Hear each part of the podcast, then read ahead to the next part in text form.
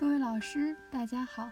今天给大家分享的文章题目为《针灸在加速康复外科中的应用价值探讨》。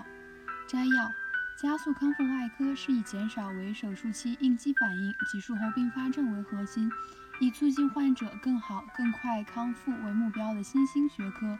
本文从针刺可以减少为术期镇痛药物需求，改善术后胃肠功能，防治术后并发症三方面探讨针刺在 ERAS 中的应用。潜在价值和可行性，二者结合或可以更好促进患者康复，实现针灸与 ERAS 的优势互补，对针灸和 ERAS 两门学科的发展有推动作用。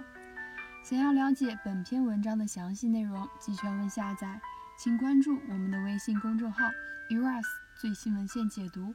谢谢大家。